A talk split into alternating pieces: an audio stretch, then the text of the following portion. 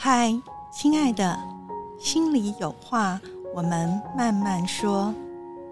我是曼曼胡慧曼，为你打开一扇心里的窗，用声音陪伴你慢慢成长，慢慢改变，慢慢拥有内心的自在与安然。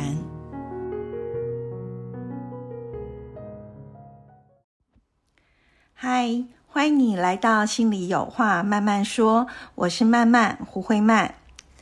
啊。这两天虽然是周六周日的假日哦，不过雨下的好大哦，好像有一些地方山区也有土石流，甚至淹水啊，种种的状况。那不知道呃，这两天的你或最近的你好吗？呃，外在的一切是不是安全？或者你的内心也有土石流吗？还是也在下大雨吗？或者已经是雨过天晴了呢？不管你是在哪一种状态啊，都没有关系，因为我们其实生命就是会有各种起伏的哦。那我们只要好好的能够安在陪伴自己，然后也跟啊整个世界保持一个好的连结啊。今天啊，我也在想。呃，要要跟大家呃分享之前，我一直在想到底这个主题应该是定在呃给自己力量，还是呃是讲关系？就是我想跟你好好的。那最主要原因是因为实际上这两件事哦也是连在一起的啦。当我们能够好好回来陪伴自己。啊，疗愈自己，或者是给自己力量，我们就有能力哈，去跟我们关系中的重要他人去做一个很好的连接。那嗯，其实我今天最想跟大家分享的一个一个重点啊，一个主题就是，呃，大家可能有一些朋友知道，就是我在不管是念呃研究所，或者是呃在这个心理智商专业的学习上。啊，萨提尔一直是我很主要的一个学派。那其实萨提尔女士她是从家庭，她是属于家庭治疗学派，也就是说，她从家庭系统来看啊一个人嘛，啊，那就是说，我们一个人呃不是就是自己个体的存在或者长大，其实我们是受到系统的影响，特别是原生家庭这个系统，那它有呃每一个。家庭成员之间的这个动力，哈，然后然后互相牵引的，然后互相互动的影响。那呃，我我记得萨提尔有两句话，分别是站在父母跟站在孩子的立场上所说出来的，他的嗯观察的一个结论。那站在父母的这个这个。立场或角度上面，萨提尔女士她看到的是，她说每个父母都是竭尽所能的啊。那当然就是我通常在上课或者说跟一些同学朋友分享的时候，我会再补一句话，就是每个父母都是竭尽所能。但是他们的能可能是有限的哈，因为嗯，他们的成长的历程哈，他们是被怎么样的父母教养的，然后他们成长的呃历程环境里面赋予了他们哪一些能力哈，甚至有些是负向的能力哦，也不一定哈。那所以这是站在父母的角度上的萨提尔女士说出来的呃一个深刻的观察的一个。结晶吧，哈，一个结论也好。但另外一个角度，就是他会站在孩子的角度啊去观看。然后他说了一句话，他说：“每个孩子都是很忠诚的啊。”那实际上呢，在呃，我陪伴很多人。新旅行就是的历程里面啊，我也一再的看到这一点。那或者是哎，最近我也在看了一出美剧，它其实是一个纪录片啊，也推荐给大家。呃，就是伴侣治疗，它其实是呃一个呃美国的很有名的呃心理咨商师，伴侣的咨商师哦，他对四个夫妻的那个会谈的一个历程。那嗯，我今天就想跟大家分享其中的呃一对夫妻啊，太太叫安妮，那先生叫毛，他们结婚了二十三年，在第一集里面啊，他们这对夫妻出现在这个会谈室里面的时候啊，就太太就是很沮丧哈。然后我我相信很多在婚姻里面待久的人应该都不陌生，或者是即使不是婚姻，就是一个长期的呃伴侣的关系哈，情侣的关系，我想大家也都都是共同的啊心情或体会哦，就是他也就说我失败了二十年。好，他举了一个例子，就是呃，就是先生因为很重视生日啊，哈，然后有一年呢，太太就说：“我真的好用心的提前做了各种的设想，各种的准备，然后想要给他一个很棒很棒的生日。”好，那我承认，可能生日前一周，我就因为太忙这些事情，我没有那么注意他，但是我真的为他准备了一个好棒好棒的生日哦。但是没有想到呢，先生却是非常的，就是，嗯，提不起兴趣，而且跟他说他都不想要。那最后，甚至先生是在这个生日之前啊，他就是，嗯，拿了护照，然后他跑到意大利去了。好，然后那太太就是在讲说，跟先生这个相处的困难，然后沟通的困难，然后。呃，跟沮丧这样子。那那先生在第一集里面，他也讲了一些，就是说，因为因为当然这个咨商师啊，就是会在居中啊去问一些非常关键的问题，然后或者是呃让他们可以各自表达自己的想法跟感受。那先生就有说，嗯，我我不想要。我想要什么，我并不想要说出来，但是我希望就是太太能够知道。那也就是说，他想要的生日不是太太准备的那个样子。好，他心底有一个渴望，但是他又说他不想讲出来，他不想说出来，但他很希希望太太能够知道。那你看，就很多的关系里面，是是就是处在这种哈这样的状态，我们都不陌生。那但是我其实更想带大家。去看一下，到了第四集啊，我觉得就有很关键的东西出来，就是因为前面第一集，你看这个这个先生啊，我甚至就是在网络上看到大家的一些评论啊，啊，就帮他贴了一个标签，就说啊，千万不要呃跟这样就是有自恋性格的。人哈当伴侣哈或是情侣啊，因为你你就是自找苦吃嘛哈，因为他们就是有很高的标准，然后只要有一点点不符合他们的意思哈，然后就是他们就是没有办法忍受啊啊各种的，或者是就是说哎这也是一个混蛋呐，或者是怎么样，就是各种的评论。但是啊，我觉得非常非常有趣是。在第四集里面哦，就是哎，这对夫妻，当然他们中间也都有有再来跟这个咨商师啊有有一个会谈嘛。但在第四集里面，他记录的这一段哈，就非常有趣。是嗯，因为太太刚好就提到了，他提到说啊，其实先生在十五岁的时候，曾经就是有一天突然就离家出走，呃。而且就是可能三四天、四五天，那原因是他被就是一个大学女生诱惑，然后就是有了去了几天非常狂放的那种呃性生活啦，或者是说这种就是很狂放的日子这样，然后直到呃三四天或四五天之后，他才又回家。那这个历程其实智商师就有去问哦，就去跟这个跟这个先生聊起这个事情，就问他说。哦，有这段历程嘛？然后就谈到说，呃，先生的过往比较在童年或青少年的历程。那先生就提到说，哦，他十一二岁的时候，妈妈跟爸爸离婚了，那他是跟着妈妈啊一起住。然后呢，这个子航就问他说，哎，那你妈妈是一个怎么样的妈妈？然后先生立刻就眼睛发亮，他就说：“我是我妈的超级粉丝。哦，我妈是一个很温暖、很可爱。然后，但是他就听下，他就说：，可他有有点瞎，然后神经有点大条。好，然后原来呢，这个这个，他就其实这个先生是很感谢他妈妈的，原因是他的爸爸呢是有家暴的。”这样会家暴哈，所以对他来讲是有他跟他的兄弟姐妹来讲是会身体上的不安全。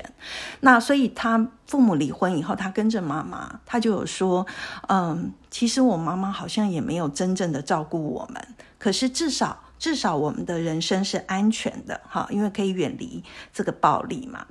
那这个先生呢，在在这一段谈话里面，他还讲到，就是说，他说一直到现在，其实一直到现在。我跟我的兄弟姐妹啊，我们还是在等妈妈带我们去游泳池。好，三十五年前他曾经说过，但是他没办法，我妈妈就是做事，就是他很难完成一件事情。那这智商师就问说，就是啊，把东西收拾好，然后带着你们这样子能够坐车或什么到游泳池，这样子落地这样的呃落实的事情，他很难做到。然后先生就说，就立刻开始替妈妈辩护哦。他就说，嗯，但这样说可能不公平啊，因为他有一堆孩子，他难以招架。好，那在这里我就是带大家看，就是我们一路可以都看到一个一个孩子他是如何的对父母忠诚。好，你看他对他有这么大的失望。跟这么大的期待跟落空哈，然后可是他还是会有另外一个一个面向的，他是会一直出来要去维护妈妈，好去替妈妈说啊，因为他太辛苦了，他我们有这么多的孩子，他真的没有办法，他是非常体谅的哈，站在妈妈的那个角度嘛。然后那太太就在讲说，但你看，怎么可能一个孩子可以这样消失？呃，就离家出走三四天，然后呢就不回家吃晚饭，然后就消失三四天。太太就觉得很不可思议，然后他也觉得这是一个很不负责任的行为嘛。然后那但是先生就说：“可是我没有晚饭可以吃啊！”哈，就是哦，你看哦，就是不同家庭成长的孩子，对不对？他们的经验是不一样的。甚至先生还更进一步的揭露啊，他说：“其实我消失几天以后回家。”嗯，好像家里大家好像就是这件事没有发生一样，只有我的弟弟有问了我一句说：“诶，那你是跑去哪里？”哈，然后他也只是就是含混的带过，然后这先生就说他是笑着哦，他是笑着说，跟跟他太太还有跟这个智商师说，其实啊，直到今天哦，我甚至都不知道我妈妈到底有没有注意到我消失了几天，说不定到现在他还不知道。他是笑着，然后很轻松，完全没有受伤，也没有生气，哈，很平淡，也很就真的很轻松的说出这个话。但这时候呢，这个智商师，我觉得他在这里啊，有一个很很重要的一个力量展现哦，他就是很安定，但是很啊严谨，就说很认真的说，这是一件很沮丧的事情哎，如果你消失了几天。但是你的妈妈从来没有注意，连都连你消失都没有注意到。然后我们不能够对这么久以前的一件一件事情，虽然它已经相隔很久，我们不能一笑而过。好，那但是这时候先生就说：“哎，等一下，等一下。”他就说：“嗯，真的很谢谢你哈。”这样说，可是先生就要澄清了，他说：“可是我没有觉得难过，哎。”我真的没有，就是我知道，如果今天我有小孩，他这样做的话，我会觉得很难过。可是，然后他正要这样讲的时候，哎，这个智商师又出来协助他，有点介入哈。智商就说：“嗯，你就会想到，你作为父母会很难过。可是，要不要想一想那个孩子？没有人担心你在哪里。”好，在你十五岁的时候，甚至在你更小的时候，是没有人担心你在哪里啊？你可以回到那个孩子的位置上吗？这绝对是非常让人很沮丧的事情。好，这应该是很清楚、很确定的。好，那这个时候呢？其实你看哦，这个智商是在做什么事？我来看哦，就是。因为我们刚刚说，这个先生是一个非常早熟、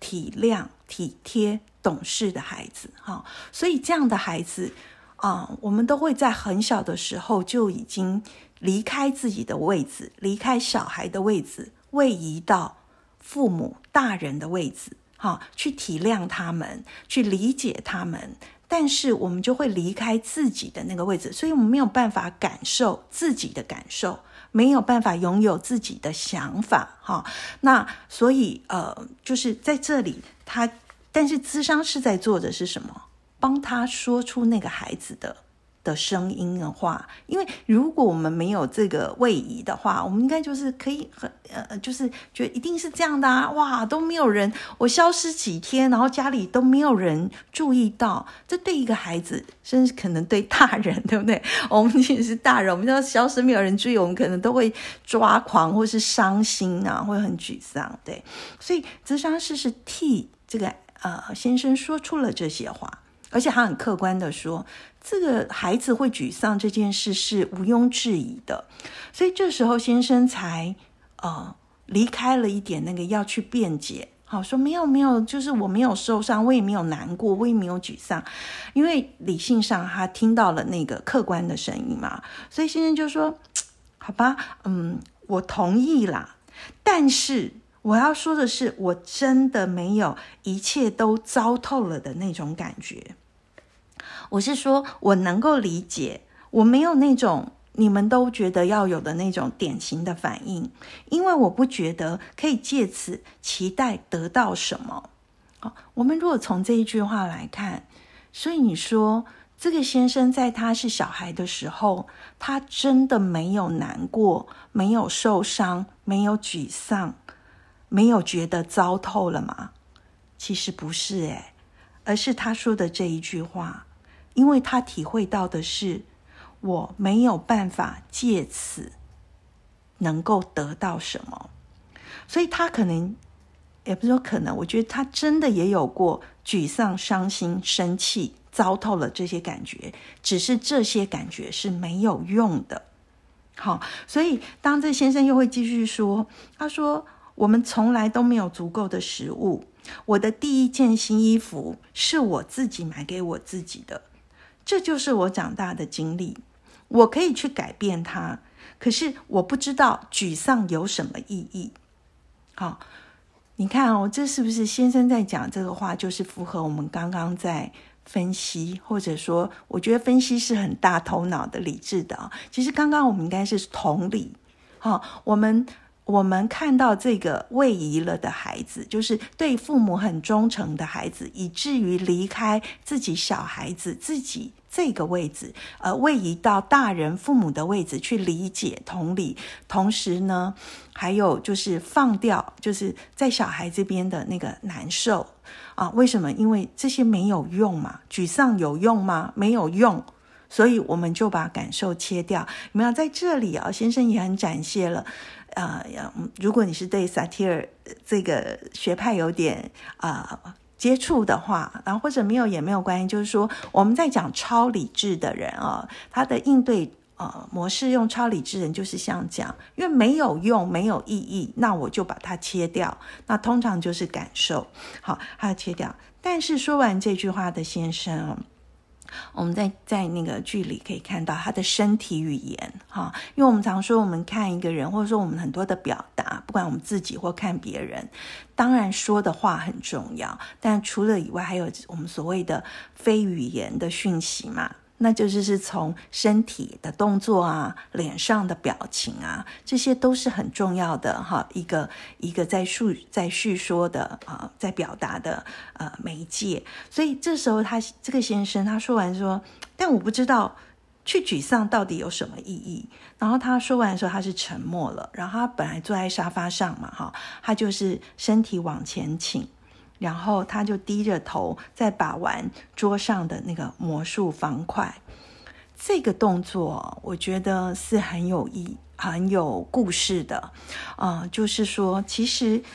他在压抑他的情绪，他在回避那个涌上来的情绪，因为他已经体会到了那个沮丧了。他前面一直否认的，一直说我没有哦，我没有沮丧，我也没有难过啊，很谢谢你这么关心我，但我真的没有这些典型反应。可是。实际上，在啊，咨商师陪着他走这个历程的时候，他这个情绪是有上来了，所以他挺身往前低头，这个他其实在压抑他的情绪，而且他有一点回到了那个小男孩的状态。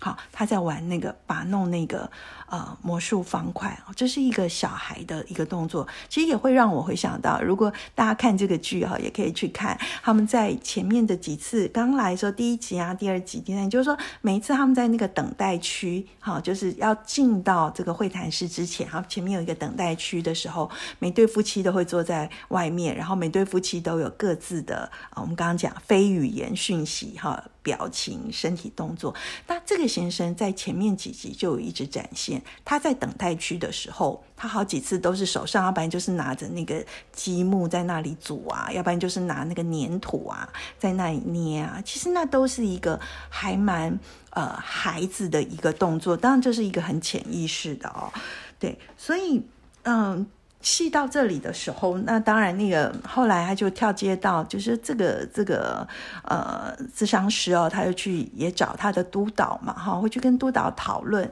呃，寻求一些一些帮助、一些支持啊，所以他们就会谈到说，其实其实这个男孩这个先生是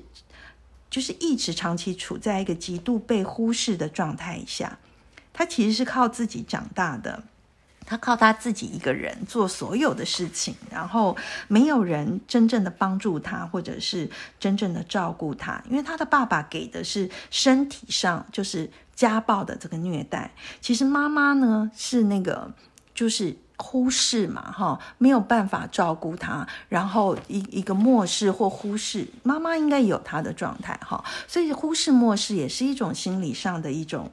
嗯伤害啊。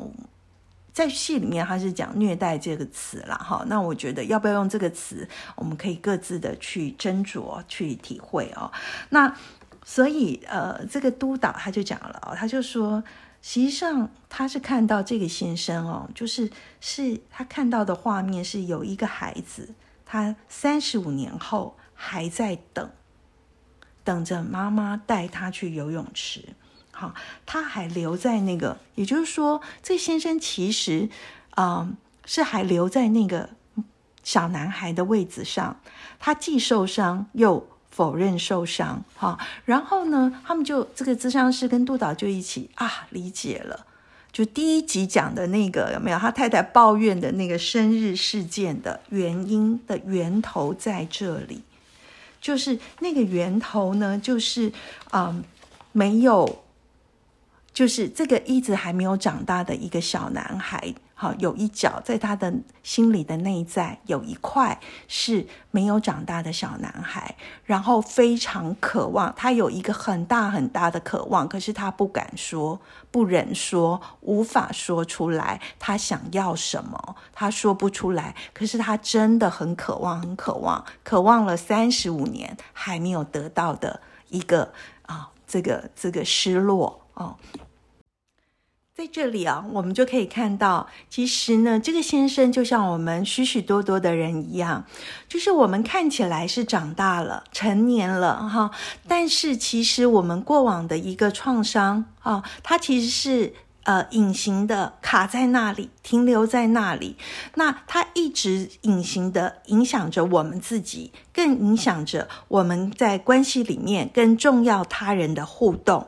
那呃，因为督导还有这个咨商师的现在的这个看见啊，我觉得它是非常重要，然后啊也很动人，那也很有力量，因为这个咨商师一定会能够带到嗯。安妮跟毛这对夫妻的，跟他一起的这个心理咨商的会谈室里面，哈，去协助他们，呃，彼此能有新的呃连结，或者是说新的理解跟新的创造。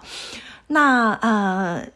因为时间的关系哦，我觉得我们可以把这一集来把它分成上下两集啊。因为下一集我们就一起来看，当我们对呃先生有这一段理解之后，我们重新回去看第一集的时候，就是安妮跟毛走进。呃，跟咨商师的这个会谈室里面，他们所说的这些对话，哈，我们再去看一下，呃，因为带着这个过往的理解，而去听一听，更仔细的能够听懂毛他在说的，也就是先生他在说的每一句话的背后，跟他十五岁甚至是更早之前，就是未成年之前的他的成长的历程，有些什么样的呼应跟关系？那我想这会。帮助我们更好的理解这个先生，其实不只是因因为我们跟这个先生也有相类似的部分，或者是你的重要的另一半，或者是重要的关系中的他人，也可能是卡在类似的状态里。好，所以这是一个非常深邃而动人的啊历程跟完整的故事啊，所以。接下来我会再录下集，我们一起更细腻、更完整去去看一看。好吗？那今天很谢谢你的收听啊，我们先到这里休息一下。那如果你喜欢我的节目的话，欢迎你按赞、按五颗星，还有分享给你的朋友。也欢迎你啊，到我的啊心里话慢慢说的脸书粉丝专业，我们可以在那里留言给我，或者是呃留言给我们这个小社群的朋友，互相。呃，支持，互相陪伴。那先在这里就先跟大家说晚安，拜拜。